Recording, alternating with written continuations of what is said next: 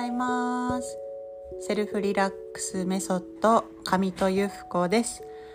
さあ4月の28日になりました。4月最後の平日ですね。金曜日です。なんか今朝はね5時半に起きていろいろといつも通り家事をやってたんですけども1時間で終わりましてすごくいい気持ちですね。朝早起きするってやっぱいいですね。今日は自然と目が覚めたんですけどもあの寝る前にね少し心を整える時間を持ってなんか潜在意識自分のエネルギーをクリアにして、えー、休みました。そんな状況の中やっぱね安眠できるんですね。ありがたいなと思って目が覚めてえー、今はなんか体もポカポカしている感じです。頭はすっきり。はい。で今日はね何のお話をしようかなと思ったんですけどもあの今週頭の月曜日そして先週頭の月曜日に鈴木美穂さんがねパラレルワールドの、えー、お話をされていました。そのことでなんか私もいいなと思ったのでねお話をさせていただくんですけれどもまあ、私たちって自分が選ぶ感情エネルギーとか自分がま選ぶ言葉とかですね考え方によって周波数を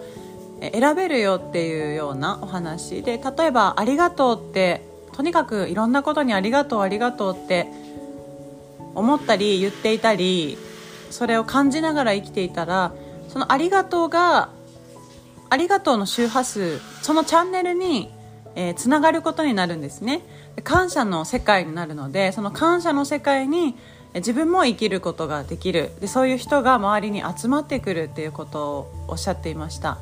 で私自身もねあの本当に先週今週ありがとうの実践をしてて、まあ、周りの人にね、えっと、1日のうち1回でも多くありがとうを言おうっていうことをしてるんですけどもやっぱ全然ね気持ちが違いますし、まあ、ありがとうってシンプルなんですけど本当に魔法の言葉だなって思っています。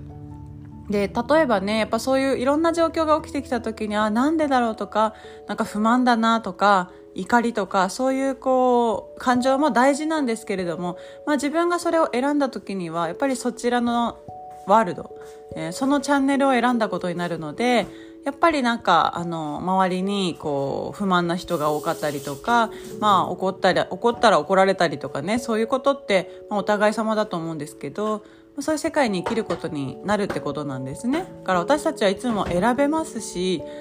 ねなんかとにかく気持ちよくねやっぱ過ごしていくために自分自身を整えるっていうことは、まあ、一生終わらないことかもしれないしとても楽しいことだなっていうふうに思いますね。はい。ありがとうの実践いかがでしょうか？皆さんね、えー、魔法の言葉やっぱ言葉って大きいので素敵な言葉気持ちがいい言葉、えー、楽しい言葉を使っていきたいですね。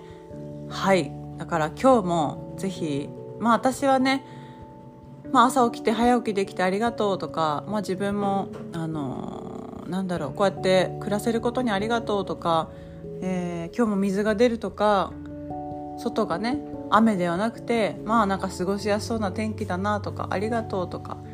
ねあの今日も家族が元気でいてくれそうだありがとうそういうふうにどんどん見つけて言っていくお花が今日も綺麗に咲いてくれてるありがとうとか飼ってるお魚さんたちが今日も元気そうありがとうっていうふうにどんどんありがとうありがとうって、えー、言っていける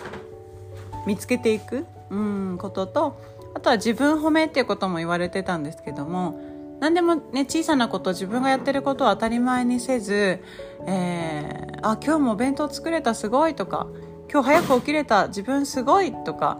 ね今日もこうやって予定がある自分すごいね今日もまあ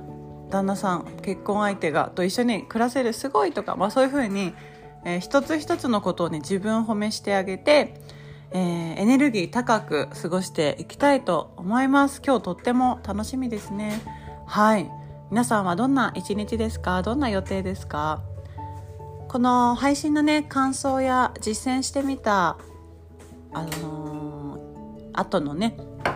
こんな気づきがありましたかとかこんな発見がありましたっていうのはぜひぜひあの届けていただけるととっても嬉しいです。インスタグラムの DM でもいいですしあとは LINE の公式アカウントでもからでも結構です。はいぜひお待ちしておりますね。それでは皆さん素敵な一日をお過ごしください。またね